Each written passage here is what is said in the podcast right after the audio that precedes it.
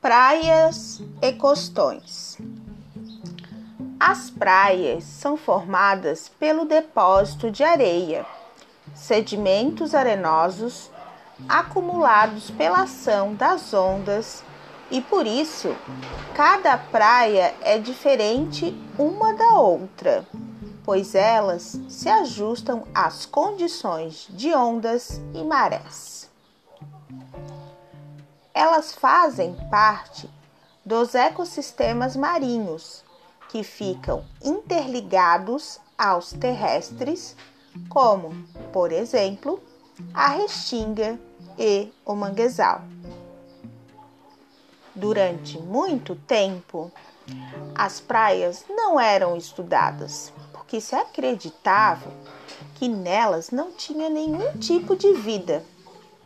Entretanto, descobriu-se que existem vidas de animais que ficam enterradas nas areias e vegetais, como as plantas, pioneiras que formam as moitas.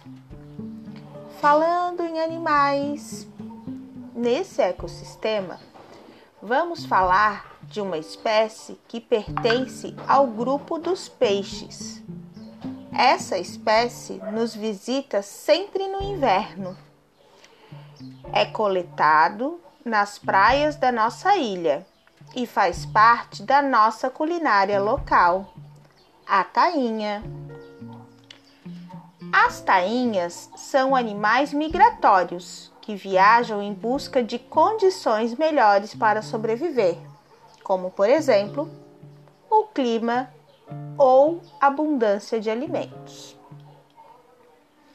São peixes pequenos e se alimentam de algas e detritos encontrados no lodo e na areia.